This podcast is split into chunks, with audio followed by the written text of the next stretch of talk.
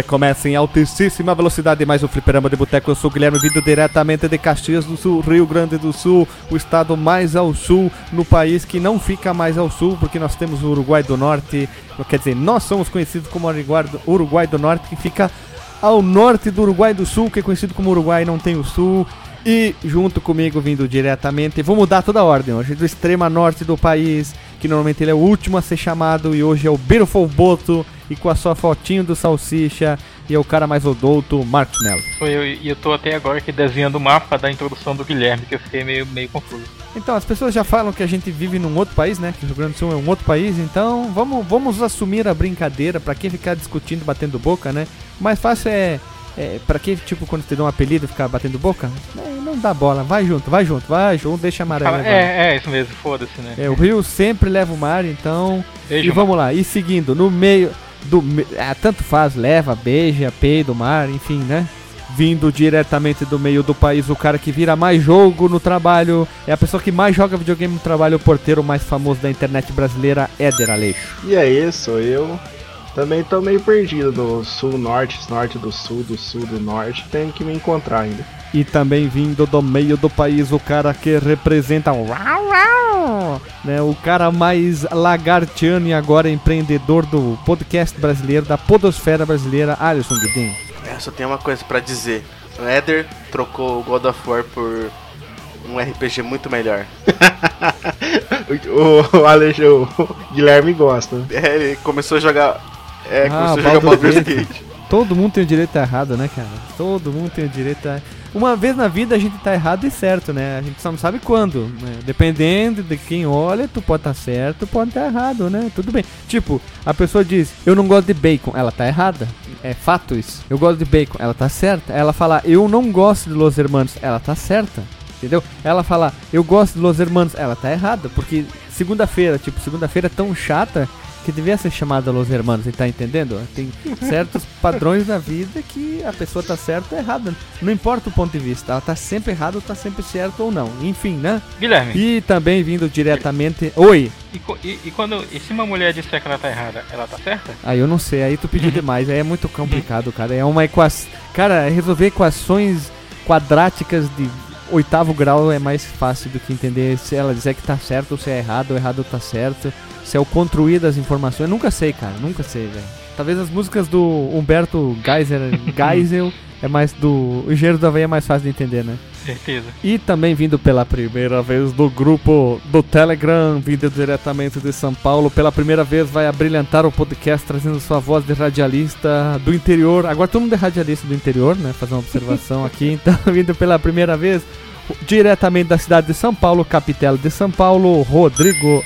O sobrenome é Roche? Não, é Resch, Guilherme. Resch. Por que, que tem um E ali, um O? Só que era Rocha. É, podia ser Ro... Cara, o teu sobrenome podia ser Rocha, né, cara? Ia ser massa, né? Ou a Rocha, o que, que tu acha? Cara, posso aceitar no coração, mas é Resch. Imagina que massa o sobrenome A Rocha, né, cara? Ô, a Rocha. Daí o cara. Tu já faz aquela posição, sabe? Botar a mão no Ah, você não sabe? entendeu. Tá dançando, a, a deixa, cara. É assim, ó. É a rocha no coração e o hash na mente. Eita, Poeta tu, né? Nossa, é, é porque hash é. Não, é porque hash é rachixe. Puta, cara. Imagina se o Alisson não vem com os papos Sempre, de droga. Né? Mas é um traficante, cara. Eu sei por que, que agora tu é empreendedor. Eu sei porque tu é empreendedor, Alisson. Porque tu é um traficante agora. Tu não tem um fliperama, tu tem um ponto de tráfico, né? A boca de fuminho. Ó, a boca. fliperama do Boca. Aí tu diz qual? Ah, lá na boca. Ah, isso marginal. Vai entender porque o tio Jair ficou tão rico, né? Isso, né, cara? A boca do Esse é o né? segredo. Né? Me, então, meia hora só. no Xbox quer dizer duas de 10, né? Isso. meio, meio quilo de coca. É isso aí. Mas eu queria fazer a introdução hoje um, um, uma pergunta idiota, assim, né? Já que vai sair o filme, ou melhor, com, com essa postagem já saiu a Guerra Infinita, dos jogos da é, personagens da Marvel, eu gostaria que cada um tivesse uma ideia de qual seria um jogo de luta da Marvel. Então seria Marvel versus. Já teve Capcom, né? Marvel vs X-Men, Marvel vs... Qual seria o melhor versus da Marvel, começando por Tim Addison? Um Marvel versus alguma coisa, não importa o que.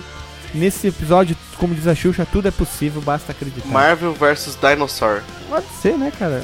É bem doido, mas ficaria bacana. tipo, tu enfrentar os dinossauros, é, vários, várias raças de dinossauros, modelos do dinossauro, tipo o T-Rex. O dinossauro que ele fala é o desenho que dos anos 80 lá, o dinossauro? Não, foi é, é o dinossauro mesmo. dinossauro mesmo. Dinossauro, roots, raiz, Tipo um crossover da Marvel com Jurassic Park. joia. É, E- na isso, verdade foi pode mais ser, na né? pegada do Cadillac Dinosaurs, mas pode ser também. Tu, Marcos Melo, qual seria o teu crossover? Marvel versus... Primeiro aqui que eu pensei na, na minha cachola foi Marvel vs Turma da Mônica. Todos da turma da Mônica iam tomar uma chapuletada, talvez com exceção da Mônica, né? Da exceção da Mônica, cara. E o Chico Bento com o trabuco dele também. Ah, é, né, cara? Ou, ou em Olau, se Papa tiver. Capim, cara. É, também, é macumbeiro, né? Macumbeiro. E invocar, cara. Como assim, cara? É, não, não subestime a Turma da Mônica. É, mas tem o... oh, imagina os poderes do Cascão, cara. Ia deixar todo mundo desmaiado, né? Um desmaiado Mas ele, né? ele tem desvantagem quando a tempestade, né? Que você vai fazer uma chuva ali. É, não- ele não- Ah, Não podia enfrentar o, o- o- alguém da, sei lá, o Iceman. Pode ser, né? Ele joga uma baforada de água, mata, o- mata o cascão, literalmente. Tu, Éder, qual seria o teu crossover? Marvel vs He-Man e os defensores do universo. Mestres do universo. Eu tenho a força. É mestre, né? Uhum. Ah, tu- tanto faz, é a mesma coisa, mestre, defensor, né? Tudo tem o He-Man, um cara com um cabelinho da Nick, Min ah, Nick Minaj, acho que é, né? Tangão de texugo. Então, tá bom. Isso, um Gona de Texugo, que faz receita. Tem um episódio que ele faz receita de um bolo. Então, foda-se, né? O He-Man. O He-Man tem o Gato Guerreiro, tem o Mentor, tem a Sheila, A o Sheila. corpo, Esqueleto. né? Feiticeira. Não é He-Man! Pronto, é difícil fazer, imitar ele, né? Porque ele faz uns negócios lá. Tu, Rodrigo, qual seria o teu crossover? Marvel versus. Pode ser qualquer coisa, cara. Podia ser Marvel vs Power Ranger, ia ser bem louco ver um Zord contra o Homem de Ferro numa Hulkbuster. Olha, boa ideia, hein? Tu foi o cara Criativo. mais sério até, mais criativo, né? A minha ideia acho que é a mais escrota, é a mais escrota, cara. Marvel versus Street Chaves, olha só. Ia dar um fight legal também ali, ó. Ah, e assim, cara, até porque os caras do Street Fighter já tem. Eles têm golpe dos caras da SNK, né? É, Street, o Street Chaves, a gente já gravou o link no Porsche, ia ficar bacana. Uhum. Mas dá pra fazer com várias coisas. Dá pra fazer versus Tiny Toon. Imagina quanto perna longa. Ia dar umas, umas quebradeiras muito legal. Patulino, o Tazar dando a gira, giruleta dele. Olha, ia ficar bem engraçado. Contra os, o, todos os personagens de desenho assim. Ia ficar bacana contra o, o Papaléguas. O Tais contra o o Wolverine no Xaxaxá.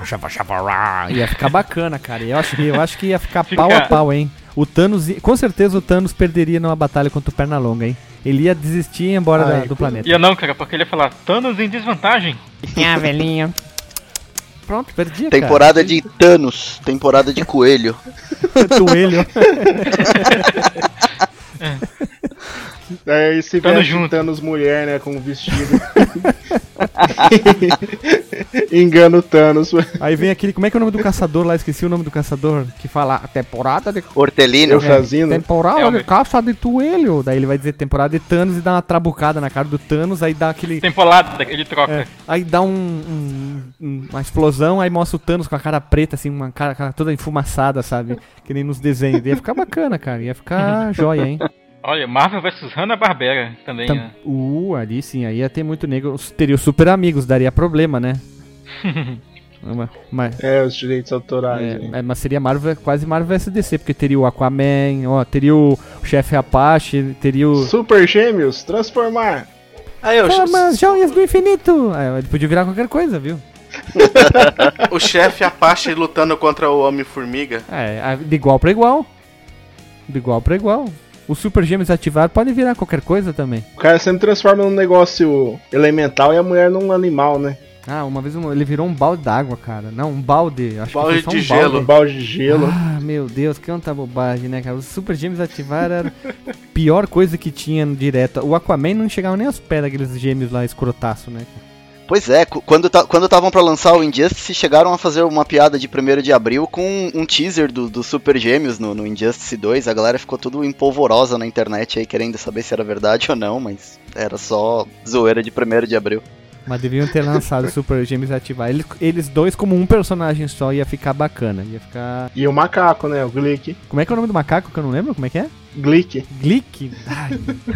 ia, ia ficar legal, ia ficar legal, cara. Se eles fizeram no Marvel Capcom o Mega Man lá, gordo lá, pançudo lá, aquele. O, o, O Mega Man da capa, é, o né? Mega Man craqueiro lá, vendedor de, de, de droga lá, que, o- que aquela vez o Wesley falou no programa do Mega Man. Mega Man Tio é, Jairo. Mega Man craqueiro, todo drogado, né? Gordão pançudo. Então, pode ser, né? Bom, pessoal, vamos parar de falar asneira, que é o que nós somos campeões em fazer isso. E vamos pro recadinho. Alisson, se a pessoa quiser enviar um correio eletrônico, para qual e-mail ela deve enviar? Ela envia pra contato arroba fliperamadeboteco.com ou comenta no último cast que eu viu. E o Facebook e o Twitter. facebook.com barra fdboteco, twitter.com barra E fdboteco, o nosso amado grupo do Telegram, ou conhecido como WhatsApp Azul. t.me barra fliperama de boteco ou clica lá no quadradinho azul, no bannerzinho azul ali do lado direito do nosso site. É isso aí, então. Roda a vinheta.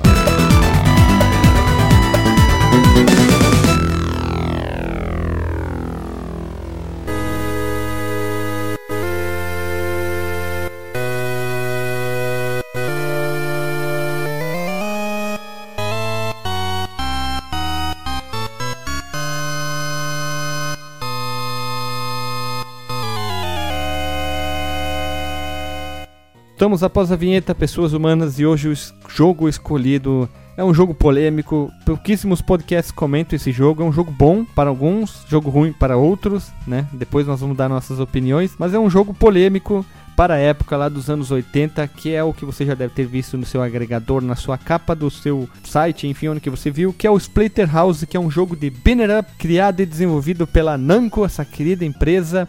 E ele foi lançado para arcade em 88 e 89, para o PC Engine no ano de 1990 e o melhor console de todos, que é o FM Towns, no ano de 1992. E por muitos é considerado o primeiro jogo a abordar violência, terror e gore que até então nenhum jogo tinha abordado de uma maneira tão linda, bonita, maravilhosa. E não era comum esse tipo de gore no- nos games, né? Esse gore, no caso, os monstros, vísceras. Quando tu mata o inimigo, aparecer a- as tripas buchadas, ou ele se espatifar na parede de trás, o background, tu usando um pedaço de pau, né? E também existem boatos que o jogo foi proibido em algumas cidades do Estados Unidos e não é nada confirmado. Acho que ele foi com certeza lá no famoso Bible Belt, lá o cinturão da Bíblia com certeza o jogo foi é, banido, ou até em outros países, por causa da violência, monstros com serras nas mãos, o cara usar um tacape, usar uma máscara, tem mon- monstro um mais doido que o outro. O jogo é bom, na minha opinião. A trilogia é bacana e o remake é- tem seus problemas, mas vamos aos, ao- aos considerações rápidas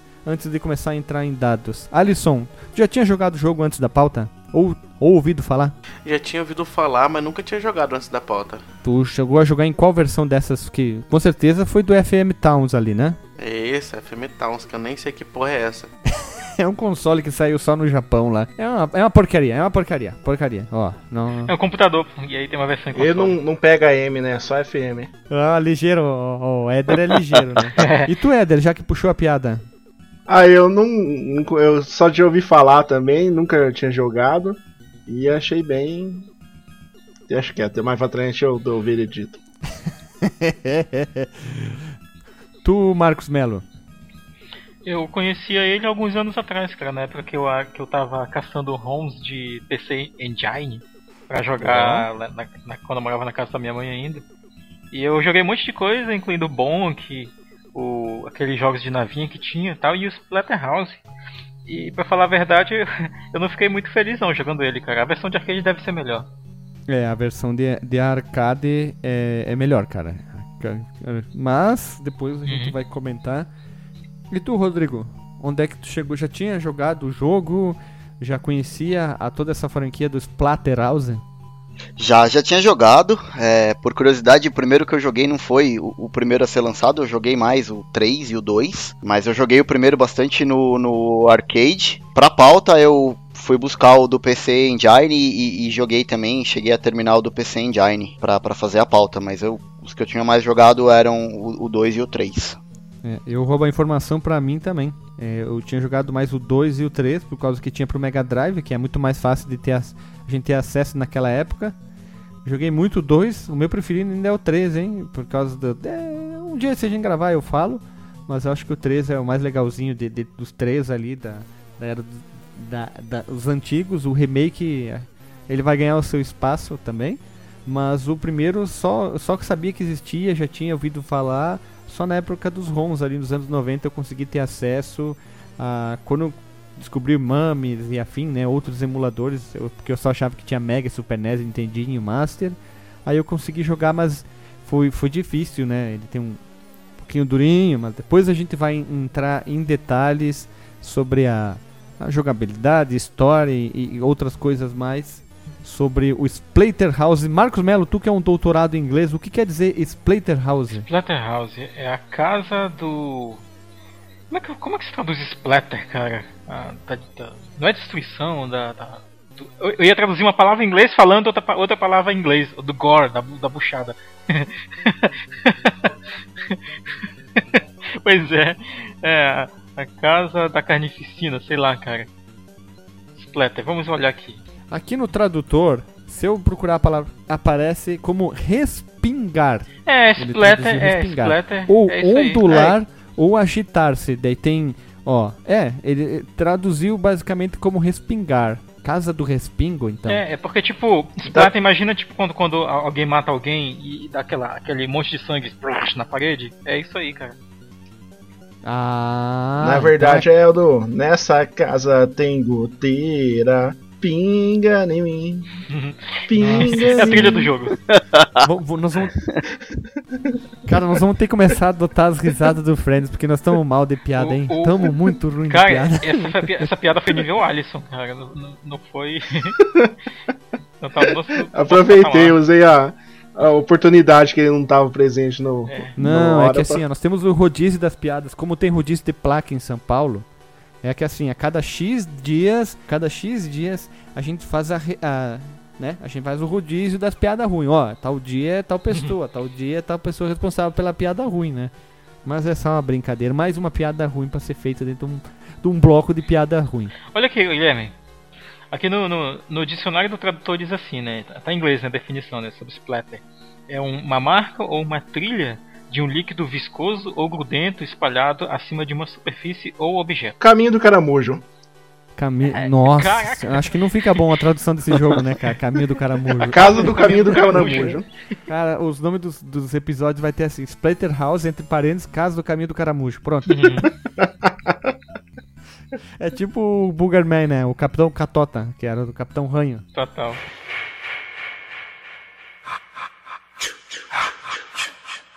Olha só, vamos seguir pequenas informações. O jogo foi lançado nos anos 80, como eu falei, né? 88. E pra quem não lembra, quem não nasceu nos anos 80 ou não nasceu nos anos 90, não sei quem você, é- qual a sua idade, quem você tá ouvindo agora exatamente, mas os anos 80 foi o era de ouro. É considerado a era de ouro dos filmes slasher, aquele filme que tinha um personagem que matava adolescentes que queriam fazer sexos e estavam todos oriçados durante o verão em algum lugar ou de preferência em um acampamento. Tinha Evil Dead, A Hora do Pesadelo também, depois teve Uma Noite Alucinante como chegou aqui no Brasil, Sexta-feira 13, tinha Natal Sangrento, A Volta dos Mortos Vivos, Acampamento Sinistro, tem uma caralhada de filmes que seguiam essa coisa, tipo, um assassino que matava adolescentes que queriam fazer sexo e estavam loucos para mostrar seus corpos nus nos filmes, todos pagando peitinho, pra variar, né?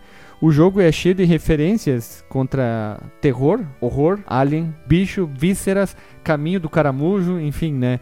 Mas a maior referência do Splatterhouse 1, né? Vamos deixar bem em detalhe. Vai ficar o link no Porsche, ou pra quem não conhece, o Jason da franquia Sexta-feira 13, mas no Sexta-feira 13 parte 5, onde que o Jason não é o Jason, é um doutor, que na verdade é uma outra pessoa que se passa pelo Jason, né? Ele usa um macacão azul, ele usa uma máscara de hockey branca com os detalhes em azul. Normalmente a máscara do Jason tem os detalhes em vermelho, né? Um- umas linhazinhas. Esse aqui ele usa um, as duas linhas, né, uma em cada lateral, no azul, muito parecido com o macacão. E o nosso protagonista usa praticamente a mesma roupa, já que o Jason usava uma machete. Em várias imagens pro- promocionais do Splatterhouse, essa associação é muito rápida de ser feita, né? Tu olha ele e diz, ó, o Jason, ó, o jogo do Jason. Acho que muita gente deve ter falado isso lá nos anos 80, ó, o jogo do Jason, ó, tu controla o Jason. Apesar que já tinha jogo da sexta-feira 13, né? Horrível. E tem até algumas imagens que fica mais implícita ainda a, a, a semelhança entre o Rick e o Jason. Vocês assistiam sexta-feira 13, né? Vamos botar uma observação bem rapidinha aqui, né? Sim, eu assisti quase todos. Sim, assistia. Olha ali. Era fã. o- Tinha um amigo meu que tinha um álbum de figurinha dos filmes de terror. Olha aí. Eu ficava louco. Pegava a impressão e ficava vendo, lendo tudo aquilo lá. Veja você. Olha só, nós vamos deixar no link no Porsche. Eu, eu vou fazer assim, eu encontrei, porque eu já vi, todos os filmes de sexta-feira 13 on the line pra assistir, dublado com a dublagem clássica da época dos anos 80, que tem umas, umas pérolas lindíssimas. A gente vai deixar o máximo possível de filmes de sexta-feira 13 ou até de terror com o link ali no aqui embaixo no Porsche ou até nos comentários para o pessoal assistir direto on the line, se curtir, se divertir, ver tripa voando pra tudo quanto é lado, só a nata do terror, que é o ó do Borogodó, né? A melhor coisa que tem dos anos 80 em questão de cinema é os filmes trecheira, que tem muito e muito e muito. Tem- daí que saiu a geladeira assassina, a camisinha assassina também. A mulher tinha, tinha um filme que a mulher tinha uma vagina com dentes que matava os homens. Então, tinha tudo que saiu dos anos 80, né? Só tosqueira, né? Tomates assassinos. né? Cara, tomates, tomates. Caraca, velho. Tinha o George Clooney, né? Tem o George Clooney. Tomates gigantes assassinos. Ah, não lembro mais. Monstro do armário. É, no- nos anos 80, semana sim, semana não, passava esse dos tomates no SBT, né? cara? Nos anos 80, Direto. 80. É, pô, direto. Ataque dos Vermes Malditos. Ataque dos Velhos Malditos era massa, cara. O primeiro tinha o Kevin Bacon, que é muito bom. Vai ficar o link no Porsche também, pra finalizar. O cartaz da versão do TurboGrafx, que tem um escrito no canto inferior esquerdo, como se fosse uma mancha de sangue que tivesse explodido. Tem o, o protagonista do jogo e um inimigo. Tá escrito em inglês. Marcos Mello, por favor, fale em inglês e nos traduza a frase que está na pauta, essa maravi maravilhinda frase. The horrifying theme of this game may be inappropriate for young children and cowards. Falei igual um garçom do, do filme do 007. Tá, agora eu vou falar igual o Fred Krueger. The horrifying theme of this game may be inappropriate for young children cowards. Faltou uma risada do Satanás no final, né? Ali, ó. Gostei, Marcos Mello. Gostei. E traduzindo quer dizer O tema horripilante deste jogo pode ser inapropriado para crianças jovens e covardes. Não, crianças jovens, três pontinhos e covardes. E covardes. Isso tem dois pontinhos ali. Tá, dois, três, é. Não influi nem contribui, como diz meu pai, né? É, de- deixa, Mas deixa o Alisson é- fazer ele é a- até- a versão traduzida com a voz, a voz do, do Fred Krueger. Com a voz de quem? A voz. É, Kurt Cobain? Eu também entendi isso. A voz do Fred Krueger. Ah, eu não, não sei cantar igual o Kurt Cobain. pô. Cara, eu já sei, melhor falar em, ingle- em, em italiano falando inglês ia ficar melhor, hein, Marcos Mello. The horrified theme of this game may be inappropriate for the young children coward. Isso é um alemão, porra. Ah, isso aí tá Ele tá parecendo. parecendo um- indiano, cara. Não, pra mim parecia indiano. Tá bom, então. É o um indiano Ah, é. cara. O Abdul. Faltou o japonês em inglês, né? The horrifying theme of this game may be inappropriate for young children né? and cowards. Né? Tem um né ali também. Tô falando de fazer. Mas pessoal, vai ficar o link no Porsche agora do gameplay do FM Toms, vai ficar do comparativo entre o arcade e o TurboGrafx, vai ficar as introduções do arcade, do TurboGrafx, do FM Toms e também um HQ que acompanhava a versão do TurboGrafx. Na verdade não é bem um HQ, é, na verdade é um pôster gigante. Pegaram a história, é, desenharam ela, né? romancizaram ela de uma maneira, ficou bem legal, que acompanhava do TurboGrafx. Ficou legal. Tem os seus, balinhos, os seus balões como uma história em quadrinho, e a gente vai deixar o link no Porsche, o que? Traduzido em português do Brasil, Olha com aí. gírias, não, sem gírias. Traduzido para vocês entenderem um pouquinho mais, e ele tem aquela peculiaridade que a máscara, a versão do TurboGrafx, ela é em tom vinho. Ela é vermelha, o que destoa muito em comparação dos outros jogos. Fica bem estranho assim. Tem a versão que a gente vai deixar o link para jogar um The Line do TurboGrafx. Tu vê o Rick com a máscara vermelha é muito estranho. Tanto que essa HQ é como é do TurboGrafx, que tá em a máscara é vermelha e é bem bizarro mesmo. Mas vai ficar o link no post pro pessoal. Fica igual ler. o capuz vermelho do Batman, né? Isso aí. Isso é a versão americana, né? Que tem isso aí, né? A versão japonesa do TurboGrafx é, é, a, é a máscara do Jason mesmo. Não, mas é só americana. É americana por conta de processo. A japonesa é branca. Do, mesmo do Uhum. TurboGrafx. Ele podia ter modificado um pouco, mas acho que era mais fácil ir lá no, nos sprites simplesmente pintar de vermelho, né? E, é...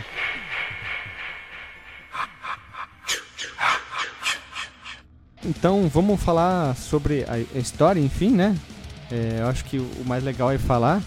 Ele tem várias versões. Eu fui procurar na, pra montar a pauta um pouco daqui, um pouco de lá, um pouco daqui, um pouco de lá. Eu fui achando algumas coisas e tem até algumas referências no referente a alguns personagens, alguns fatos, tipo o Dr. Wext, que é citado no primeiro jogo. Ele é o seria tecnicamente o cara do Reanimator, que é um outro filme slasher agressivo dos anos 80 aqui, o primeiro é de 87. Então vamos lá, ó. olha só. Dr. West era um famoso parapsicólogo. Anos atrás ele desapareceu e existem rumores que ele fazia experiências genéticas e místicas, mas nada era confirmado. É quando um casal de parapsicólogos doutrinado, que foi o mentor deles foi o Padre Quevedo, de uma, de uma universidade, o Rick e a Jennifer, o protagonista e a, a princesa do jogo, eles resolvem ir até a mansão e tentar descobrir o que aconteceu na realidade com o Dr. West. Eles chegam à mansão numa terrível noite tempestuosa, clichê do que? Do que? Filme de terror, chovendo e filme de terror, né?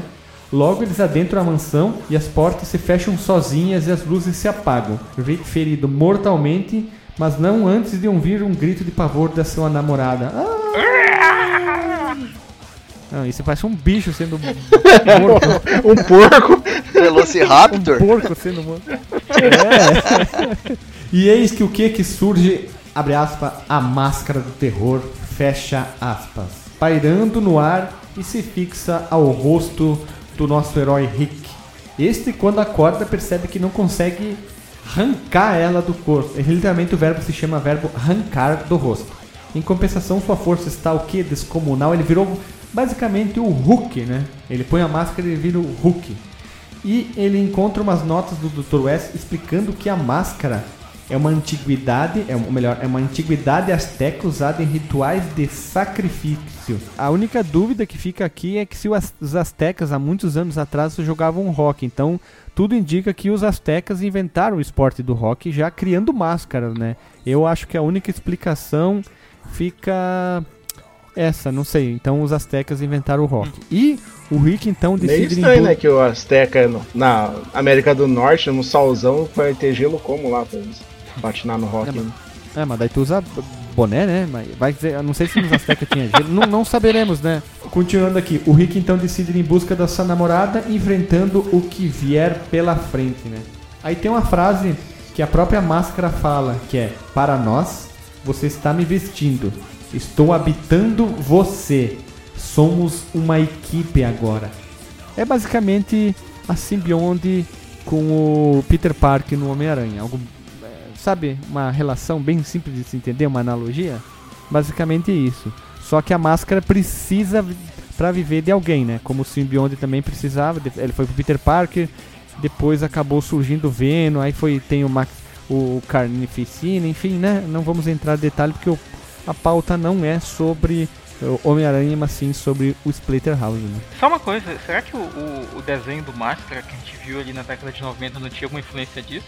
Me lembra um pouco até tô falando, mas é claro, né? Com uma pegada. Mas o Máscara tinha um, Verdade. mas o filme do Máscara é baseado num HQ, né? Sim. Não, mas na o Máscara mesmo é um HQ, né? O que Sim, o Marcos é- tá é- falando é que se essa HQ não foi baseada nessa história. É, não aí. tem alguma influência pelo menos, né? A, ma- a coisa, isso é tudo uma chupinhação, né? Eles pegaram tudo que tinha de filme de terror dos anos 80 e clichê jogaram dentro do liquidificador, bateram e o cara cre- escreveu história, né?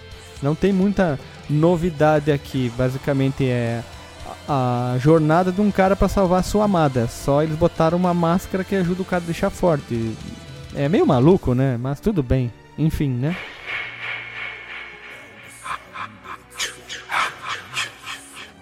A máscara, é, sobre a máscara, vamos falar da The Mask, The Mask, Horror Mask. Como é que chama ela em inglês? Horror Mask, máscara de terror. A máscara ela se. Cara, eu acho que ficaria melhor só The Mask, fica melhor. assim, Sim, sim, fica, fica meio paia, né? Fica muito anos 80 a máscara de terror. É, qual é a da máscara, né? Ela se liga misteriosamente ao Rick, que tá ali caído no chão, mortalmente ferido, dá pra ver isso ali na introdução. Guiando em busca da, da namorada dele, né? A Jennifer, sumiu. Ah, É uma antiga relíquia, né? De poder indescritível, né? Por que não? A máscara do terror, ela tá ligada ao Rick em cada jogo da, da série Splatterhouse. E isso transforma o alvo do Rick, né? Que isso lhe concede força super-humana. né? Fica fortão, fica... Ele é possuído então por... é, fica... fica turnado, cara. Ele fica. Eu sei, cara. Só no terceiro, fazer a nossa piada. A gente precisa sempre botar isso, isso é uma norma do fliperama de boteco. Agora a gente teve que revelar. Só no terceiro jogo que ele vira Toguro 100 120%. Porque ele fica trincadão, né, cara? Só no terceiro jogo. E, então ele é possuído por, por um ser imortal interdimensional que foi banido do seu próprio mundo. Isso não, não aparece no, no, no jogo não, né? Só nos manuais e... Não, não, é Ah, que tá. assim, a história do- da máscara em si, ela é só explicada ao longo dos três jogos. Uhum. Porque ao fim do primeiro jogo, supostamente a máscara explode, ela, ela, que, ela é quebrada. Então não teria um segundo no terceiro. Aí tem o segundo, que a, a- depois a gente vai contando ao longo da história o é. que acontece com os personagens, né? O segundo é diferente, o ter, tem mais, é, mais contado sobre a máscara, e o terceiro revela todo, digamos, o mega plot twist que a máscara também é uma entidade, não, é, não, tá, não tava tanto assim querendo ajudar o Rick, mas ela tava querendo. É, usou o Rick para os seus fins próprios, né? E ela é basicamente o, coisa ruim também. Ela não é tão boa assim como parece. E apenas no 3 é revelado mais sobre a máscara. Mas no primeiro fica muito superficial, né? Alguns dados que a gente tá falando agora foi compilado juntando os três para ter mais informações. É tipo Mortal Kombat, né? Tem um pouquinho da história, depois foi surgindo mais, então tu já pode falar um pouquinho mais e dizer, ó, isso aqui surgiu em tal jogo, tal jogo, né? Mas aqui é só pra explicar um pouco mais a máscara, que não é um personagem, na verdade, porque ela fala com o Rick ao longo do jogo, né? Essa entidade desconhecida é, constantemente fala com o Rick e ela vai orientar as ações dele ao longo da série. É tipo o simbionte mesmo, como o Guilherme tava falando.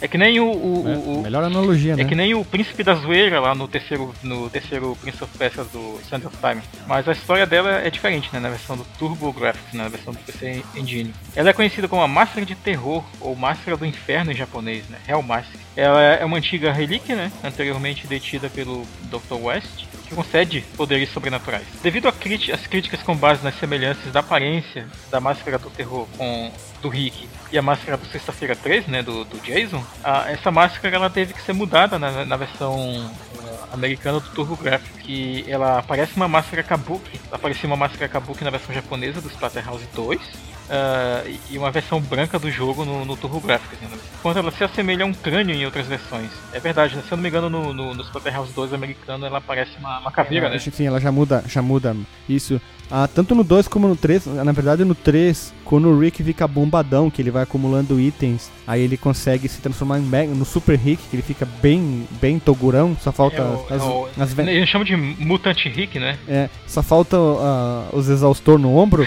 a máscara dele se semelhança muito com, na verdade, o Jason X, aquele filme podre do, da franquia Sexta-feira Meu 13. Deus. Quando ele fica lembro. tunadão metal from hell, Uhum. a máscara dele é chupinhado do Splatterhouse 3, lembra muito isso, né? É, e então é só são sem referências. Eu acho que eles quiseram transformar o próprio Jason em algum personagem jogável que ele fosse bom, né? Tirar ele do de ser um antagonista para um protagonista e dar uma jornada do herói para ele, basicamente, né? E, e foda-se o resto, né? Sim, em tempos que o plágio tá na moda, veja você. Essa, essa mudança, né, ela pode ser explicada pelo fato de que a máscara ela pode assumir uma aparência diferente enquanto não estiver sendo usada. E a máscara fica mudando de aparência. E outro ponto a considerar é que o espírito dentro da, da máscara ela fala com um hospedeiro telepaticamente, né, pela, pela mente. E o que significa que o Rick é o único que pode ouvir a máscara. Isso também pode explicar o conhecimento que ele tem sobre a cultura moderna, porque ele pode, por- porque ela pode ler a mente dentro. A máscara lê a mente do Rick, sabe tudo que tá acontecendo, que momento que ela tá, tudo que tá acontecendo. Fica mais explícito, é explícito que fala, É. né? É, no remake do, do Splatterhouse, onde que a máscara fala o tempo inteiro com, o com, com o Rick, assim, tipo, tu faz uma merda, ela tira sarro da tua Olha aí, cara, é tu morre, o- ela, ela tira. O príncipe, É, né? o príncipe, o príncipe, o príncipe. É o príncipe da zoeira lá do. É é- ela é bem zoeira, assim, o jogo é, é bem violento também, só que a máscara é muito mais ativa. Claro que naquela época tinha limitações, né? Vamos voltar aos anos 80. Agora tu pega um jogo de Xbox 360 e um jogo de Play 3, a máscara fica falando o tempo inteiro, assim, tu vai fazendo as coisas, ela fica ali, blá blá blá blá blá blá blá blá blá blá blá blá. A história é um pouco diferente, é bem diferente, na verdade. Eles retratam o Rick como um bananão, na verdade, é um Sabe aquele estereótipo de nerd idiota que usa óculos, é magricelo, fracote e não faz nada?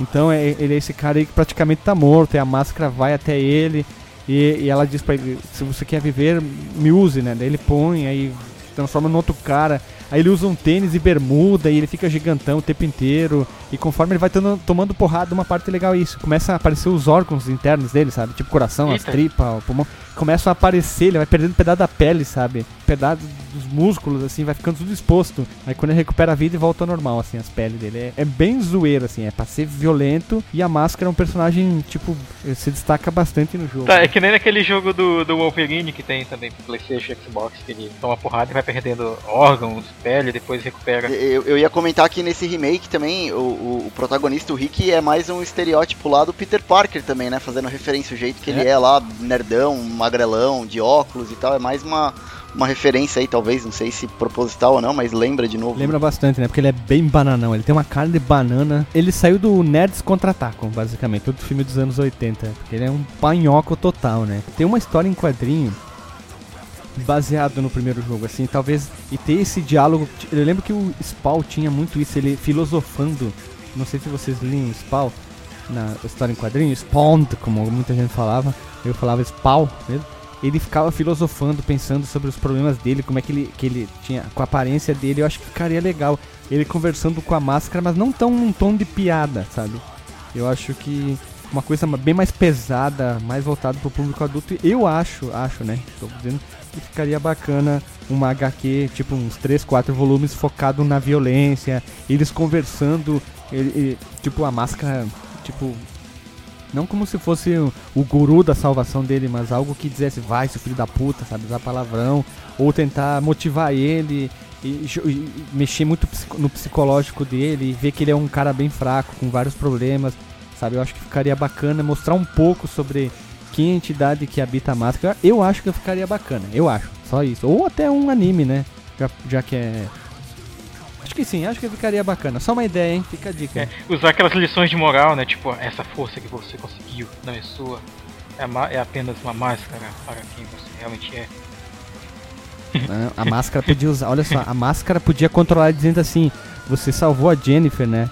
Mas você só salvou porque eu tava contigo, só porque eu, sabe? Aí, tipo, começar a jogar isso, tu só conseguiu fazer isso porque eu, sabe? Gente começar a mexer, destruir o psicológico dele. Acho que, tipo, no início ela parecia que tá ajudando ele, depois começar a mudar tudo e, e- e mexer com a cabeça dele, ele começar a rever, será que tá certo usar máscara?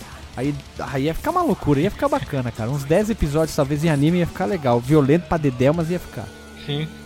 Quando o Marcos falou que a máscara da lição de moral, eu pensei que ia ser estilo He-Man.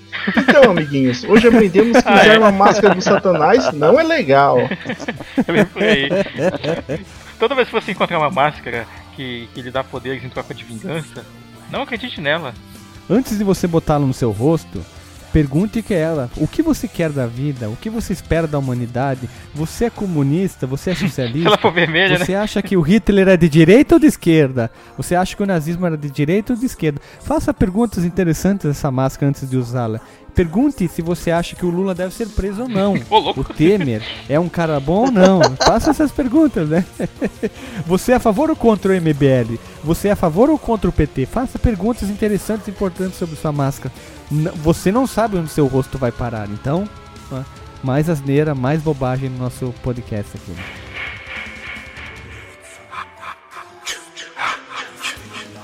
Legal, então falando um pouco sobre a jogabilidade do jogo, é, o jogo tem uma jogabilidade excelente, a movimentação não é muito precisa, mas também não chega a atrapalhar ali na hora que tu tá jogando. Às vezes um escorregão ou outro acaba acontecendo, mas nada que atrapalhe a experiência.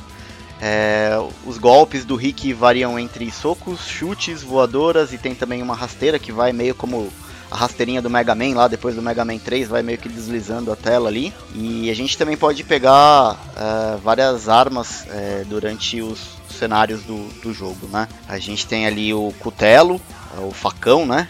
Tem o porrete, tem o machado, tem uma escopeta que ela atinge os inimigos de longe, atirando. Tem alguns. Não, fala, fala direito. Chopa! Verdade, perdão, falha minha. Chopa! Tá lá no É manual. ser estilo, né? Isso, tá lá no manual.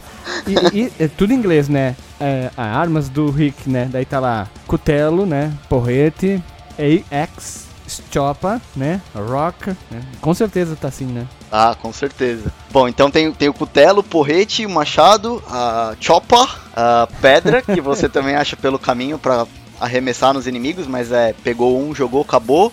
Chave inglesa, que é no mesmo estilo, e tem umas lanças que também pega mais pra frente nos cenários pra você lançar nos inimigos também. Eu acho que o, o Marcos Mello, Marcos Mello não, perdão, o Éder, já que o Éder, o Éder, o Éder tá falando agora que o Rodrigo puxou, a jogabilidade acho que foi o que mais te incomodou, né, Éder? A jogabilidade, pode falar aí, pode falar. É, é meio lerdão, sei lá, parece que o Rick tá cagado, de lerdo pra caramba.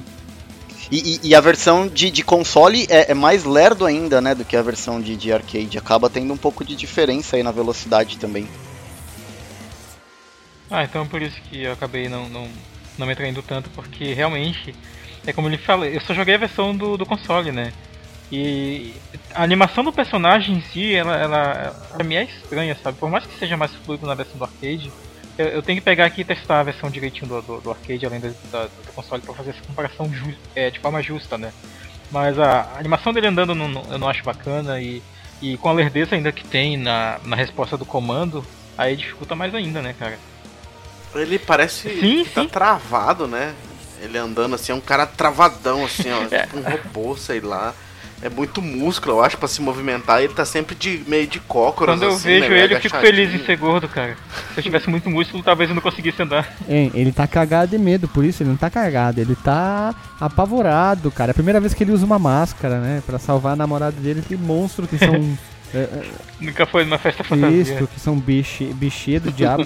mas a jogabilidade, ela melhorou com o tempo, isso a gente pode dizer. Mas como a gente tem que falar do primeiro, é um pouquinho estranho, assim. A primeira vez que tu joga, a tua primeira experiência é um pouquinho desastrosa, porque tu não tá acostumado com essa forma de jogar.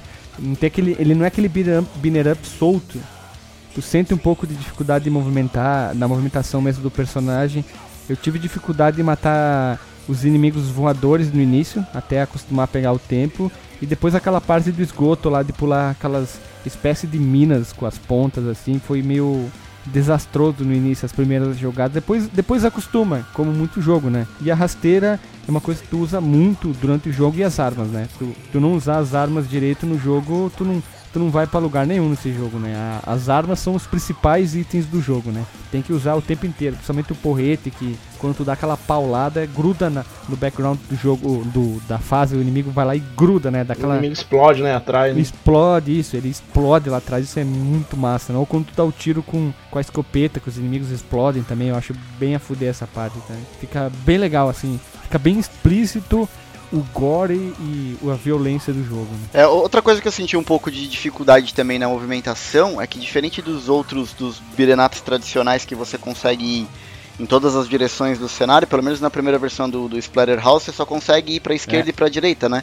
Tu não consegue subir no cenário, descer. Então isso te deixa meio ali travado, meio como se fosse num trilho, né? Então acostumar ali é um, é um pouco complicado no começo. Isso, tipo no Splatterhouse 3 tu consegue ir pra esquerda, pra direita, pular normal e ir pra cima e pra baixo, em todas as direções, né? Como os banner ups comuns, né? Só, mas isso só no 3. É. Que daí, fora que o 3 tem tempo, né? Então complica um pouquinho. Eles melhoraram na jogabilidade, mas sacanearam com, com a porcaria do tempo, né? É, é mais. Esse jogo me lembrou muito o. Baldur's Aquele lá que você gosta muito do. do... Olha o Mega Éder, ó. Não, A Alter of the Beast, pronúncia corretíssima. aquele lá que fala Rise from your grave, cara. Al- Alter of the Beast. Me lembrou muito ele. É tipo um up, você vai pra frente e pra É, só trás. que só. aqui ele tem... em O vez de- Vigilante também é assim. É, em vez de ter várias transformações, tem- as várias armas, que é uma coisa bem nova pros anos 80, um banner up. Tipo, o Double Dragon tinha voadeira, soco chute, mas aqui tem uma, uma variedade, uma gama de armas bem diferentes. Principalmente a Chopa, se tu não usa ela, tu não consegue matar um chefe. Tem que ir, ir pegando ela e soltando, e tu usa muito ela para Ela é muito mais forte que o dano comum de soco e chute ou rasteira do jogo. Tu precisa muito dela Tu necessita, na verdade, ela. E o cutelo e o porrete são, os, acho que, os outros os outros itens que tu mais usa, que já que é legal porque eles não quebram, né? Tu, apesar que quando tu toma o dano, o, a arma cai no chão, aí é, essa é uma parte meio chata, tem que ir lá pegar a arma e ficar batendo, né? E a animação é um pouquinho lenta de pegar e tal, mas não, não, não atrapalha tanto, né? Só gostaria que o jogo fosse um pouquinho mais fluido. Tipo, jogabilidade do Street of Rage 2, que é bem, bem solto, que flui muito bem, com essa violência, esse gore ia ficar legal, ia ficar show de bola, hein? Ficaria muito bom a jogabilidade.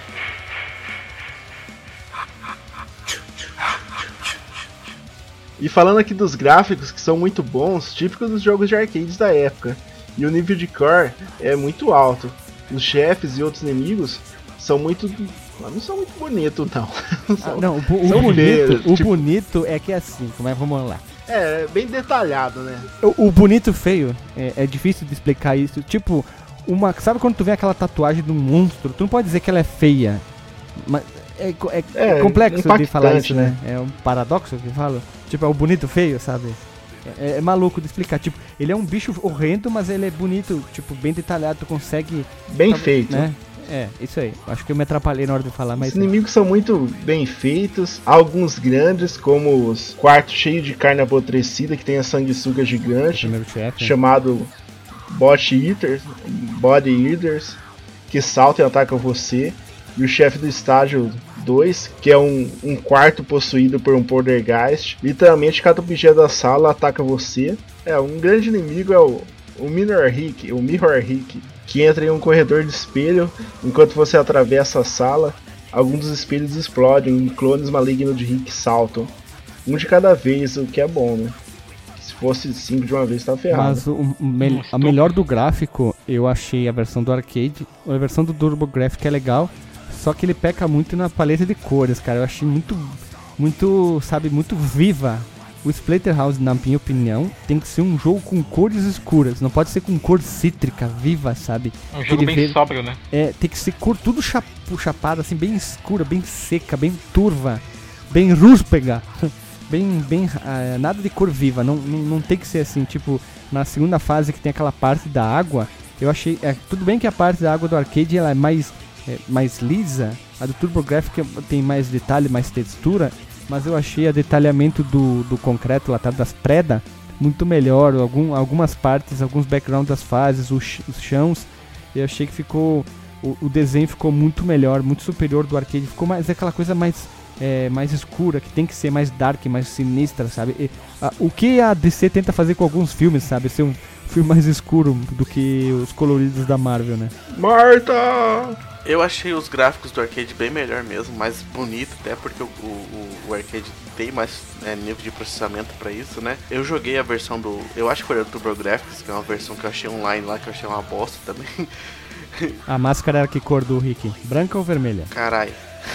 Era branco, Então tu pode ter jogado do arcade, cara. então foi a versão do arcade. Mas cara, mas não sei, cara, então a versão do arcade que eu joguei era, é, parecia ser muito É feio. que tu com- pode ter jogado do PC Engine, porque a do TurboGrafx 16 é que tem a máscara vermelha. Do PC Engine, que é a japonesa, a máscara é o a cor branca normal. Só que ela tem alguns detalhes, tipo das paredes, a textura da, das, da que nem do segundo chefe, que é aquele quarto doido lá, tem um poltergeist.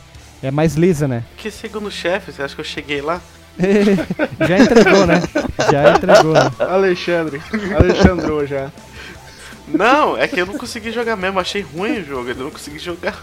Ah, mas eu achei ruim e passei o Poltergeist. Não, eu não consigo. Sei lá, se eu me irrito com o jogo, eu não consigo mais jogar. Acho que eu tô muito velho. Mas o- o- os gráficos do, do, do arcade eu achei legal. Até compartilhei no, no É Skype final. uma foto de um. Eu É não sei se é final. um inimigo. É o chefe É final, último. isso? É. Parece o. Parece o, o daquele anime lá, o Attack on Titan, essa porra aí, mano. Isso, isso. Eu tava tentando lembrar o nome do anime, pô. Eu não conseguia lembrar o nome do anime, cara. Verdade, muito parecido. Shingeki no Kyojin. É, mas as cores da carne do bicho ali é muito bem feita, cara. E isso que é feito em, em pixel, cara. Então tá muito foda isso. Viva jogo escuro, viva jogo dark, viva jogo que tem um visual mais pesado. Por isso que eu gosto da, da paleta de cores dos filmes da Sonic. da- olha, olha, olha, tu, tu falou, me atrapalhei tudo quando eu falei. Dos, Sonic. dos filmes da DC, por isso que eu gosto da paleta. Eu acho aquela coisa mais saturada, aquela coisa bem Zack Snyder. Eu, Eu gosto desse visual e acho que por isso que o, o Splatterhouse me conquistou muito pela ambientação, visual, os sons, os inimigos, né, que fogem um pouquinho aquele padrão, sabe? É o antítese do Mario e do Sonic, assim, o jogo é todo, totalmente ao contrário, né? poucos jogos exploravam isso aí, né? É engraçado você falar esse negócio de, de DC e tal, porque é tipo, eu não gosto muito dos filmes da Marvel, porque eu acho que é muito felizinho, é muito coloridinho. E eu gosto tipo de Deadpool, que é mais obscuro. Tu, gosta, tu não gosta de Faber é Castell, né? Que tem muito, muito lápis de cor pra pintar? Tu gosta que aquele 36 cores que a Marvel é, usa. Tu gosta daquele mais simples, quando a gente era pobre no colégio, só tinha seis cores pra pintar? Então tu limita as cores? é isso.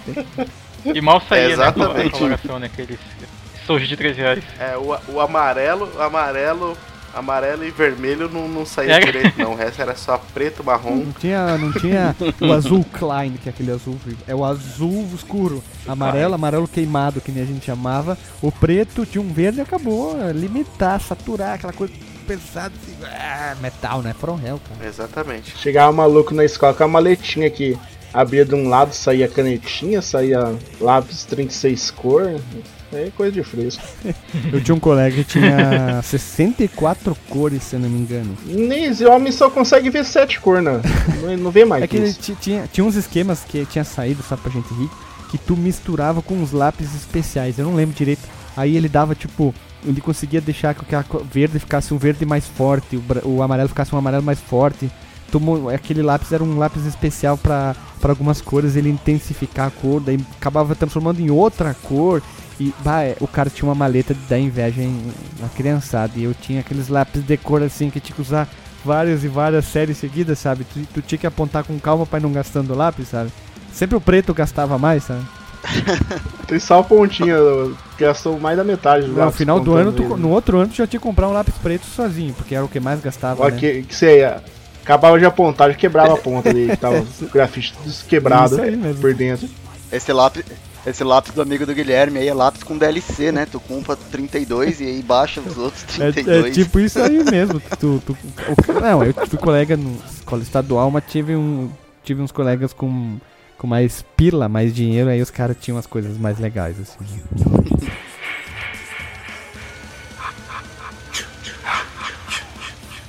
Falando agora dos inimigos, que são também bem típicos né, do próprio jogo, que é são zumbis, demônios, morcegos, vermes, corpos enforcados, objetos voadores, cães mutantes do inferno, mãos cortadas e, e, e o que a imaginação desses cara doido tinha, né, para fazer. Descer o cacete ne, nesses inimigos era o que deixava os golpes muito mais divertidos. Porque tu usava o machado, tu arrancava a cabeça do inimigo.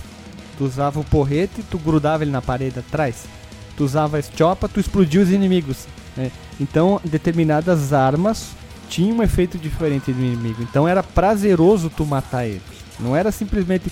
Como muitos binner ups, quando tu, tu jogava, tu batia, batia, batia, o inimigo caía, o que ele desaparecia. E sumia o corpo, né? Esse é, não. É esse... É comum, tu joga um Final Fight Street Fighter, o inimigo cai. Com exceção de alguns que tinham um buraco, eles caem no buraco e sumiam. Mas o padrão é tu matar o inimigo, ele cair e sumir. Que esse é o padrão. Aqui no Splatterhouse não, tinha uma animação diferente para de, determinada arma. Então eles foram muito mais. Eles tinham o que? O olho de Tandera, né? Eles viram que precisavam fazer isso. Eles tinham limitação, tinham. Então vamos fazer uma coisa diferente, né? Vamos botar uma arma mais aqui. Então quando o cara usa essa arma, a, o inimigo morre diferente. O, o cara pega o porrete. O que, que a gente pode fazer o porrete em vez de explodir? Porque ele não pode grudar na parede atrás. Eu nunca tinha visto isso. Eu acho que nenhum jogo fez isso. O Tartarugas fez quando tu joga o inimigo na tua direção da tela para enfrentar o destruidor, né? São tipo coisas que, que, que eu achava que eram, um, sabe, o futuro, assim, meu Deus, é coisa demais isso aí. E no 3 fica melhor ainda, que ele dá aquela porrada, o, o, o som, o inimigo se espatifando atrás, parece um. Parece que tinha um bicho passando e passou um caminhão por cima no asfalto, sabe? Fez aquela pizza, sabe? Sempre quando você, alguém pega e fala. Sabe, tem essa frase, né? Agora saindo aqui o momento Havaianas tem aquela frase, né? Meu Deus, esse é o futuro, né? Quando você via alguma coisa nos jogos, né? Pra mim, sempre na minha mente vem a, a aquela CG do, do, a primeira CG do Final Fantasy VII. Tosca, cara, é, tosca, cara. Roda no micro-ondas aquilo lá, cara. É tão ruim que é. É, é, mas a primeira vez que eu vi é, meu Deus, isso é o futuro. Pipoca. Devia se chamar, se chamar Final Fight 7. Sim, Não, a mas o- CG. dentro do jogo, Final, Fight, Final, Final Fantasy 7. The Popcorn Edition, né? Porque, meu Jesus. É, mas voltando aqui, mas voltando aqui no desenrolar de algumas fases, né, tem os chefes que são enfrentados, como todo beat'em up ou joguinho ou qualquer coisa do tipo. É, mas entre eles, dois são monstros que fazem lembrar o filme Evil Dead. É, o primeiro, Top, top da Muito balada. bom. O primeiro é bom, o segundo é legal, o terceiro é uma zoeira, o remake é, é só sangueira, é só splatter aí, é só splatter, ra- splatter por tudo quanto é lado, né? Como ficou o, no- o nome do Brasil ficou A Noite Alucinante ou A Morte do A Demônio? morte do demônio, o remake. Morte do demônio. É. A morte do tinhoso, do cramunhão. mas o primeiro chefe é um cara grandão. Não, Um é o saco segundo de chefe. pão na cabeça. verdade. O primeiro chefe. É o- Não, o, Ah, o primeiro sim, tá que certo. lembra, O primeiro chefe falando, é né? aquelas minhocas lá, parece um- uns fetos. Parece uns pênis, sei lá, parece umas coisas nojentas, asquerosas. Parece a larva do. de, de víscera, né, que de- tem lá atrás? Isso, parece um monte de corpo é, de com- decomposição, né? Mas o, o primeiro chefe aqui, aqui que o Alisson tá comentando, ele é o chefe da terceira fase, que é aquele, é aquele ser bípede, né? Feito por carne. Ele usa uma sunguinha, sunguinha não, uma bermudinha de, de- de espécie de pano. Não, não é de, não é índio, né? Mas ele, ele é estiloso, cara. Ele usa colete. Olha só que esti- estilo. Ele é um inimigo que não tem mãos. No lugar das mãos ele tem motosserra. Eu queria saber onde ele põe a gasolina. Será que ele põe no. Como que ele puxa, é, né? Será que ele enfia no rabo a gasolina partida. ou toma? E no lugar da cabeça ele tem um saco, né? Como é que. Imagina, imagina com vontade de coçar o, o- o meio do, do toba assim, sabe? Às vezes dá aquela coceira. Alisson, tu conhece o Dunha? E a motosserra não É, tu desliga. conhece o Dunha? Sabe quem é o Dunha? Como é que ele. Como é que ele limpa o, o cu? E que nem o Twin limpa com a unha, como é que ele limpa o cu? Ele enrola papel higiênico na, na motosserra e só colocar lá e ligar, que daí ela É. dá aquele. Ou ele faz tipo o é o cachorro, Impala. ele se, de- se deita no chão, né? Senta no chão e vai se arrastando ao fio fora. E a gloriosa? E a gloriosa? Ah, mas daí tem que pedir ajuda, né? Aí fica difícil, né? Não, mas, é- mas ele é um inimigo estiloso, né? Porque ele usa um saco na cabeça, re- talvez fazendo referência ao Jason no segundo filme, que ele usa um saco na cabeça, coletinha pra dar um estilo e uma bermudinha toda rasgada e ele não tem mãos, né? É um inimigo bem mais forte, que aqui que fica a dica é usar a Estiopa, né? Esse inimigo faz muito referência ao, ao Evil Dead, ele é bem legal mesmo, né? Ele é um topzera da balada. É o papai do mal, né? E papai do... Ah, entendi, entendi, entendi, entendi. Demorei pra entender a piada. E a segunda aparição do monstro desses é a própria Jennifer, né? Que ela é possuída pelas forças demoníacas do capiroto. que infelizmente tem que enfrentar a tua amada, a tua lover, tua paixão no, no jogo, né? Que ela, ela morre, na verdade, né? Que é um clichê de filme de terror, não né? é um jogo com. é, ele, ela- ele não é um jogo. O Tipo, o típico de, fi- de filme de comédia romântica, no final tudo acaba bem, todo mundo rindo, tocando Linkin Park no fundo e o casal olhando para o horizonte, tipo Transformers, sabe? Toca Linkin Park no final e o Optimus Prime fica falando que vai ficar tudo bem e, os e que, que venham mais, mais Transformers pra Terra, né? Mas é, é só uma referência idiota. Ótima comédia romântica de referência, hein? Qualquer comédia romântica que tenha Rose Witherspoon, sei lá, ou a Meg Ryan, qualquer uma ali, que no final tudo acaba bem. É, eu lembrei da Meg Ryan. É. Ou da Jennifer Aniston. Mas o, esse momento que tu enfrenta a, a Jennifer, eu ia falar a Rose, é, é, é, é ruim, né, cara? O cara tem que enfrentar a própria amada. Ele tem que enfrentar o, o amor da vida dele, que tá possuído pelo capiroto, pelo cramunhão, pelo, né? E ela, ela, ela tá naquela forma bestial, aí ela volta pra forma humana, aí ela pira de novo, ela volta pra aquela forma bestial e tem que ficar enfrentando elas, essas mudanças de transformação, né? Só que quando ela destransforma, Depende, ela volta né? de vestidinho e depois ela é, transforma em monstro e o vestido vai e volta, né? É, ele estoura e vai e volta, mas. Isso me lembrou o Bob Singer do, do Supernatural, que ele mata a primeira esposa É dele. verdade, né? é- Bem lembrado, né? Será que Supernatural e quase tudo é, e, e os próximos é, coisas que tem a terror foi tudo copiado do Splatterhouse? Será que essa é a maior revelação de todos os tempos? Boas possibilidades. É, do Splatterhouse que, que copiou de tudo que veio antes também, né? É, eu vou, eu vou perguntar naquele grupo de WhatsApp lá que só tem o, os caras grandes de Hollywood e da, e da indústria do videogame que Ah, eu participo lá. Aí Foi tu que eu- falou, eu né? O Spielberg dirigiu, né? O jogador número 1. É, mas eu me arrependi um pouco.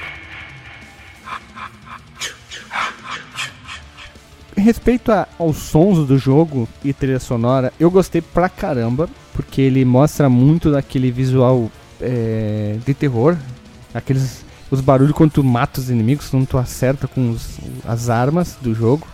E a trilha sonora é aquela coisa que te deixa afli aflita, sabe? Aquela coisa que tipo, tipo, sabe, ela, ela vai acelerando, acelerando quando tem que acelerar pra dar para entrar para trazer o clima do, da- do jogo, né? Aquela coisa terror, é, fantasmas, monstros. É, não é aquela coisa meio exorcista que tem que tá, tem as cenas chaves aqui o, o tempo inteiro, né? O cara tá o tempo inteiro correndo contra o perigo. Tem um, uma ameaça que é a mulher dele morrer e tal. Ele tá tentando que- é, resolver o problemão que ele tem, né? O pepinão que ele tem.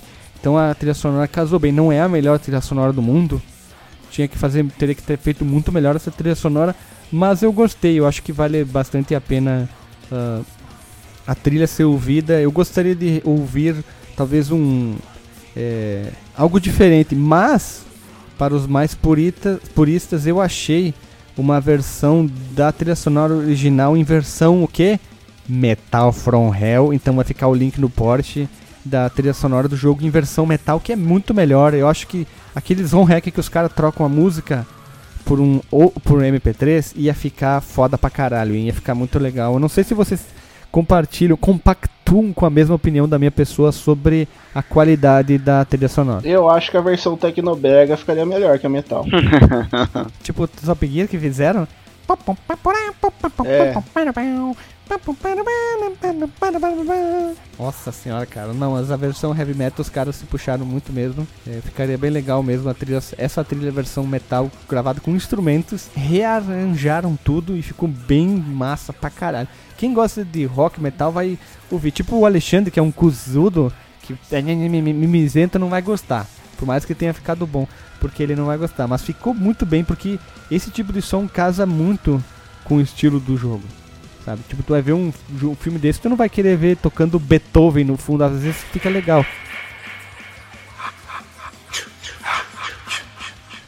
E vamos às curiosidades do jogo, que são muitas pra caramba. Vai ficar o link no Porsche. O home hack da versão do TurboGrafx que foi modificado pra ficar igual a versão do arcade. Os caras modificaram a top da balara, é só baixar. Vai ficar também a capa ah, do PC Engine, o Rucard, que é aquele cartãozinho, o manual né, do PC Engine, do TurboGrafx vai ficar capa, a box da frente, manual também. Em 2000 em 2009 saiu um tênis com um, estampas do Splatterhouse, vai ficar o link da imagem do tênis. Vai ficar uma revista de filme de terror chamado Ho- Horror Hound, falando do jogo. Eu juntei as partes e vai ficar disponível pro pessoal ver. E o guia do jogo da revista chamada Turbo Play de 1990, que ali tem basicamente o nosso famoso fase a fase, ou como a gente comenta, vai estar tudo bem escrito direitinho o que tem que fazer no jogo, já que o jogo é, é relativamente curto, né? Então ali tá bem detalhadinho, é só é só seguir, ver a revista que vai ficar o link no post para vocês verem, né? Saiu, saiu também uma versão de, de NES, né? Do Splatterhouse, assim, não é. Não é uma.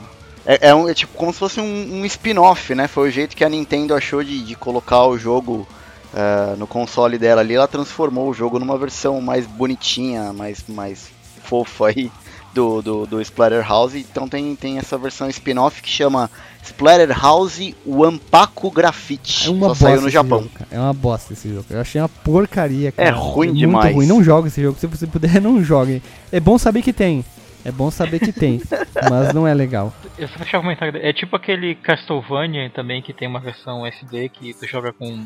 Castlevania Kid, É isso, Drácula Kid, eu acho. Boku Drácula Kun. Drácula Kid, é verdade. O Conde Drácula, É, não, é. Kid Drácula. Isso, é, é, é, é bem parecido. Então olha só, as diferenças entre as versões do arcade e do console. A versão do arcade abre com Rick e Jennifer correndo pela tempestade entrando na mansão, né? Seguindo por uma foto do exterior da mansão e sons de gritos. A versão do console era simplesmente com o exterior da mansão sem os efeitos sonoros, né? A limitação estava exposta ali. A arma do estágio 1 e no estágio 2 é um cutelo em vez de um bastão de madeira dos consoles. Isso não influía muito na jogabilidade, mas mais na violência. Talvez eles queriam limitar um pouco, né? Em geral, a violência é atenuada e os inimigos sangram menos e os efeitos sonoros são menos horríveis. Foram diminuindo, né? Americano é putinho, né? A arma para o chefe do estágio 4 é um cutelo de carne dourada em vez de um machado. O único cutelo do jogo. Olha a frescurite, né? A mão engati engatinhada no estágio 5 não pisca mais o dedo no meio, do meio. Olha só. Até isso os caras tiram fora, né? A morte do chefe do útero do estágio 6 é alterada de um derramamento gráfico de fluidos embrionários em uma explosão genérica de fogo. Tu toma um tiro de 12 e tu explode em fogo. Inflamável, né? Basicamente, né? O chefe final usa diferentes ataques, isso não muda nada, mas, mas é o padrão mesmo, né? E a cena final é mudada no final do arcade original, aqui importa sim. Em que a máscara se quebra no rosto do Rick, seguindo por uma foto de, dele saindo da mansão em chamas e uma cena adicional mostrando a reforma da máscara e uma risada. A ideia é que a máscara diz assim: Ah, já terminei a minha missão, então ele se mataria, né? O final da versão do TurboGrafx mostra apenas a explosão da máscara, seguido de uma imagem de queim da queimada da mansão West, enquanto os créditos sobem, né? E finalmente um grande end vermelho e laranja exibido, né? Eles queriam não sei se eles queriam deixar em aberto, mas, tipo, mostrando que a máscara estava sendo reformada, eles queriam Vamos deixar aberto que pode ou não fazer um jogo. É, vamos fazer um jogo? Não sei, mas vamos deixar um, um gancho que se a gente quiser a gente faz ou não, né? Porque necessariamente não precisaria fazer. É um cliffhanger, né? Nossa, eu fui muito babaca agora sem querer também. é um gancho, eu só pensei em cliffhanger. É, cliffhanger é termo de cinema, de série, né? Eu acho bacana ler, falar, tipo, é, é difícil de traduzir um cliffhanger também, né? A diferença entre a versão americana e japonesa do PC Engine. A máscara do terror, ela é mudada de uma máscara branca de rock para uma vermelha, como a gente já falou, com os detalhes em preto. Fica bem bizarro porque ele destoa de tudo do cenário. Parece que é uma. A, as paletas de cores não conversam, as cores não conversam entre a, Uh, aquela, aquele roxo e o resto, é sabe? Ele cômico, fica né? bem estranho, fica bem diferente, né? Os arcos da catedral são removidos do fundo da sala do chefe do estágio 4 e o otário é removido de cena de, cor de corte seguinte. Eles mudaram daquele chefe que tem a cruz, olha que idiota, né? Que é o é, do estágio 4 e é substituído por uma cabeça cortada. Eles tiraram uh, símbolos religiosos de vários e vários e vários jogos. Isso era com, é comum, né? É, era uma, era uma política, né? Isso, é uma política deles. Né? America, né? Os americanos eles, eles evitavam sempre colocar referências religio religiosas. Tanto que aconteceu deles. isso no Castlevania, e, o Bloodlines, que... que não. Bloodlines não, não lembro qual que não tem o crucifixo, mas sim. É o Bloodline, sim, é um boomerang. No lugar da, do crucifixo é, o boomerang. É Os outros também, o, o, Super Castlevania 4 também não tinha crucifixo, tinha boomerang. É, é, o próprio Earthbound. trocavam, né? Pode, é, pode ter uma ideia, por exemplo, o Earthbound do, do, do, Super NES, eles tiraram a cruz vermelha do hospital, porque seria um símbolo religioso, e colocaram, tipo, outro negócio lá genérico. Um pênis. um pênis vermelho. É, um pênis no lugar da cruz. E o túmulo do chefe final é alterado de uma cruz de madeira para uma lápide. Novamente, um símbolo religioso tudo quanto jogo que tinha símbolo religioso, praticamente tudo, eles arrancavam fora esses símbolos e trocavam por outra coisa. Isso anime recebeu esses essas navalhadas americanas. Se a gente, se algum anime chegou no Brasil pela versão americana, é comum chegar com cheios e números de cortes, né? Ah, um pouco sobre a versão exportada. Né? A versão do, do, do TurboGrafx barra PC Engine foi lançada no Virtual Console do Wii na Europa em 16 de março de 2007 e nos Estados Unidos três dias depois, enquanto a, a versão do arcade foi lançada em 26 de maio de 2009 também no Virtual Console japonês. A, a versão de console, a versão do arcade, na verdade, foi portada em 2010 para celulares. Nossa, imagina, seria uma beleza jogar isso. E iOS também foi lançado, para coincidir com o lançamento novo, do novo remake, né, que é de 2010. A única mudança feita foi que na versão do, do telefone baseado em Java, ainda tinha né, jogos baseados em Java naquela época, a máscara é modelada igual no remake de 2010. Essa alteração não está presente na versão iOS do jogo, né? mas no entanto, a versão do iOS inclui o modo Splatter Rush, em que os inimigos aparecem continuamente a partir de ambas as extremidades da tela.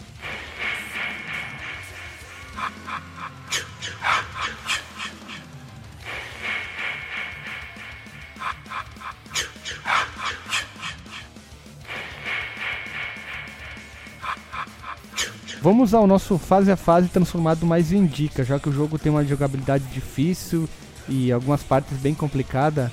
É, quem pode me ajudar? Rodrigo, tu que fechou também, pode dar uma mão ali nessa, nessa parte aqui então? Posso, posso sim. O, a primeira fase é aquela que parece uma espécie de caverna, catacumbas, né? Ela é bem simplesinha. A dica é pega a arma, não livre, não se livre dela nunca e vá andando em linha reta matando os inimigos sempre com armas, né?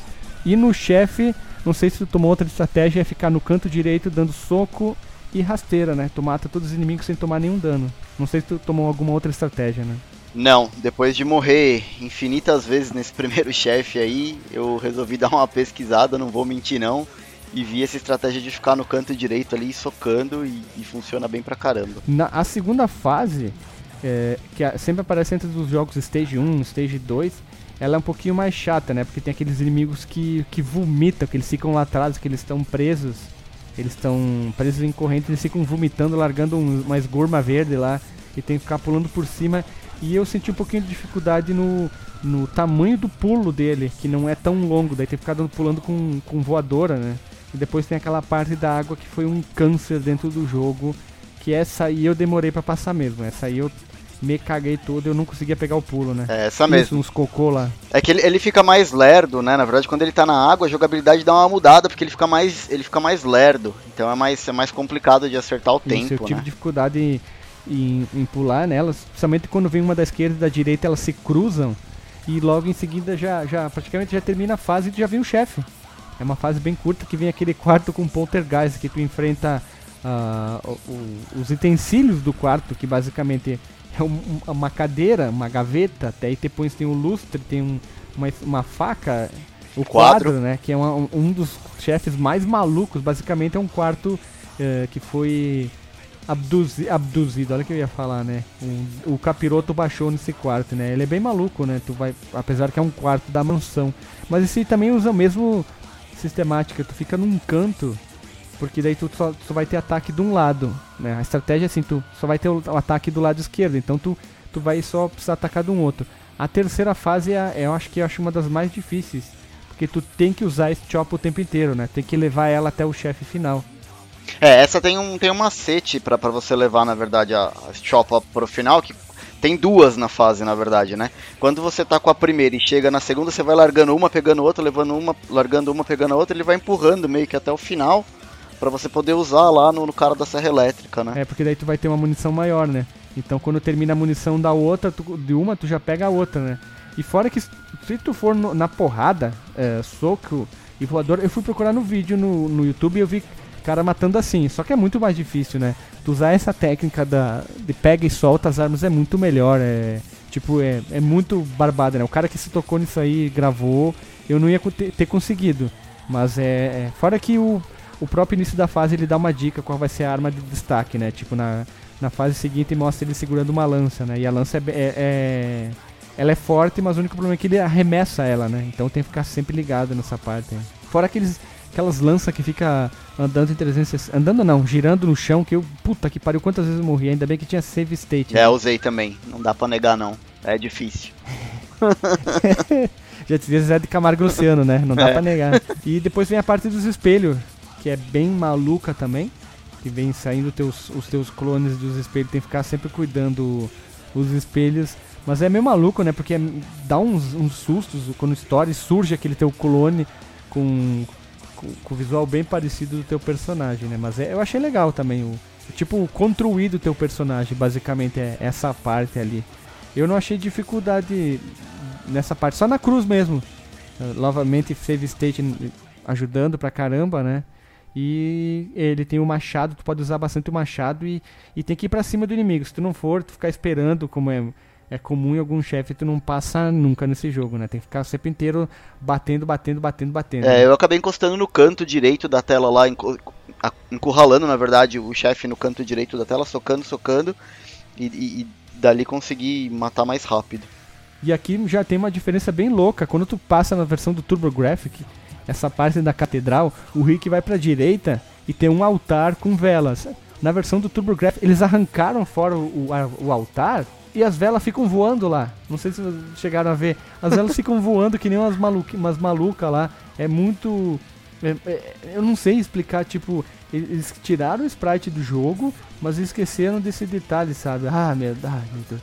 Ah, não falo nada, cara. A versão do do, do, do, do TurboGrafx é muito zoada, cara. Até a sombra no chão ali da, da cruz apare, aparece, mas aí no altar tem vários. Ah, meu Deus, é uma confusão essa fase. É, é, é, muito maluca, né? E a fase seguinte, já sem respirar, é a fase da, da biblioteca. Symphony of the Night talvez se inspirou nele, porque vem os livros pra atacar. Quem jogou, sabe? E também tem as mãos rastejantes lá, que é, é até barbadinha de passar, só fica pulando entre as partes quebradas. Que é aí que tu enfrenta a Jennifer, né? Que eu já tinha comentado. Que aí tu tem que enfrentar ela de, de. Como é que se diz? De, de, de mano a mano. É, e essa eu... Não, não é a Jennifer. Parece o Demogorgon, cara. Só que aí, conforme tu vai passando no jogo, vai, vão surgindo os outros inimigos também, né? Tu não, não fica só preso naquele mesmo inimigo babaca, é, bobo, né? É, idiota que não, não, não faz nada, né? Aí tu vai vendo que vai surgindo mais inimigos, eles têm um layout diferente, tem aquela mãozinha, tem uns espécie de zumbis genéricos que não são muito diferentes um dos outros, né? Mas o triste é ver essa parte que tu, tu tá indo atrás da tua amada na fase 5, né? Que, e depois tu vê ela morta, né, cara? É, é meio, meio maluco o jogo, né? Mas é, é, loucura, né, cara? E na penúltima fase tem que enfrentar a tua amada para poder sobreviver, mas tu tenta salvar ela. Aí quando ele vence ela e pega ela, ela vira fumaça. É, é, é, tipo, pera, mas tu não tinha que salvar a, a, donzela em perigo e tu acaba não salvando, tu acaba matando ela, porque ela tá possuída pelo capiroto, né? Aí já vem a, a fase seguinte, que é a fase da, sei lá, meio no, nojenta, né? Que é aquela fase que tu só vai andando nas tripas e tu enfrenta a espécie do coração da casa. Fica batendo lá. Que é, não tem muito segredo. E a fase seguinte é uma fase difícil pra caramba. Tem que ter um time muito bom de pulo. Porque tu tem que ficar. Vai, vai vendo aquelas negócios do chão pegando fogo, vai pegando os inimigos. E cara, velho, tu tem que ter um time perfeito para pular, se abaixar, se esquivar dos inimigos até chegar no chefe final. Mas essa parte é muito sem vergonha, é muito filha da puta. Tem que tem um time, isso aí é um rouba ficha do caralho, essa parte aí. E o chefe final é, é padrão, né?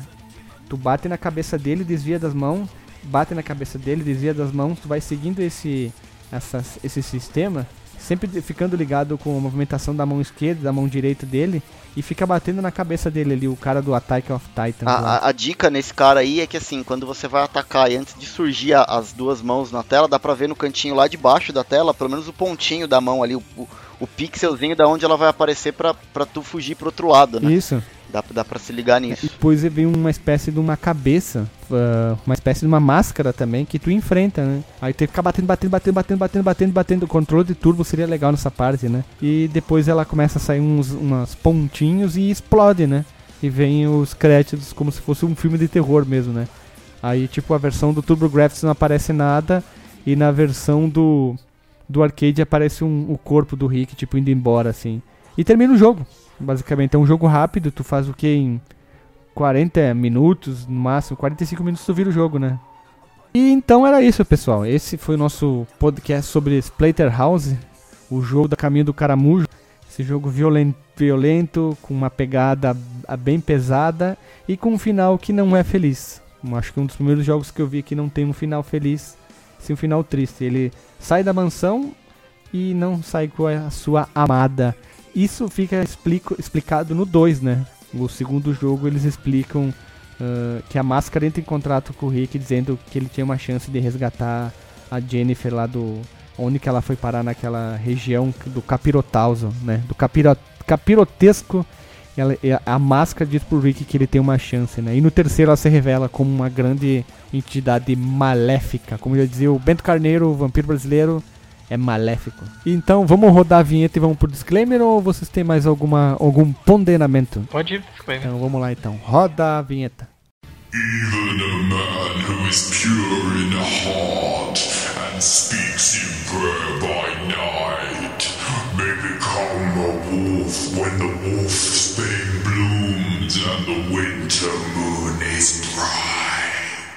Voltamos da vinheta e vamos pro nosso disclaimer querido, bonito, gentil, gentil, gostoso. E vamos lá. Marcos Melo, qual é o teu disclaimer sobre o Splatterhouse, a tua avaliação do jogo, se foi bom, foi ruim, se vale a pena ou não. Curioso, né? Que geralmente eu, eu sou o último a, a ser apresentado e sou o primeiro a fazer o disclaimer. É, então, o, o Splatterhouse, cara, ele é um jogo que. Ele, não vou dizer que ele vale a pena só pela curiosidade, porque ele realmente é um jogo assim, bem, bem diferente do que tinha na época. Violentaço e tal, a jogabilidade do original eu tava jogando aqui, ele é melhorzinha realmente que a versão do console. Os sons são bacanas, a trilha sonora tem a pegada daqueles filmes, é, claro, né? Com aquele ritmo que era o que os, que os videogames da época tinham, né? Meio rockzinho, mais puxado pro metal, só que com aquelas progressões comuns que eram que, que tinham muito em filme de terror, né? Acho que vale a pena, principalmente para pegar as referências, cara, do, do universo dos filmes de terror daquela época, né? de horror, né? O negócio é gore, é, é violento, é absurdo, cara. É, se for jogar uma versão, acho que eu recomendaria mesmo a versão do arcade. E, e as sequências, né? Também conheci as sequências dele. O 3 eu achei ele mais, mais bacana que o 2, que é mais bacana do que o 1, pelo menos na, um pouco melhor na parte de jogabilidade, né? Eu tenho que jogar eles de novo para ver se, se estão. É, então é isso, acho que vale a pena conhecer o jogo sim. É, tá um pouco datado, né? Não vamos dizer, não vamos dizer que, que, que tá é, 100% até hoje. Mas, mas vale conhecer sim. Éder, qual é o teu disclaimer? Ah, eu, quando eu joguei, a primeira versão que eu joguei foi o 2 do, do Merda Drive, achei horrível, som, nossa, quase me arranquei minha cabeça fora. Depois joguei a versão, o primeiro do, do arcade, achei me, muito melhor que a do Merda Drive. E vendo vocês falando aqui, achei que deve ser jogável, mas eu não consegui jogar direito. Cara, tu não jogou o 3, joga o 3 que tu vai gostar e se puder joga o remake, cara. O remake tem. tem o problema do remake mais grave é, é os loadings, né? Precisa de três dias para dar loading para qualquer coisa. Mas é bacaninho o jogo, assim, né? É um hack slash meio genérico, assim, mas é bacana, assim, pra distrair, distrair um pouquinho a cabeça. Não tem nada pra fazer, joga, um, joga o Splatterhouse. Pra quem quer conhecer uma coisa nova, tá aí uma dica. Então aí, pronto pra próxima. Valeu. Alisson, teu disclaimer. É, como o jogo ele não me atraiu nem um pouco, mas a história e, e os gráficos dele eu achei bem interessante. É, ele é, pra mim ele é mais legal, tipo, sei lá, vendo alguém jogar e vendo a historinha do jogo do que eu mesmo jogando.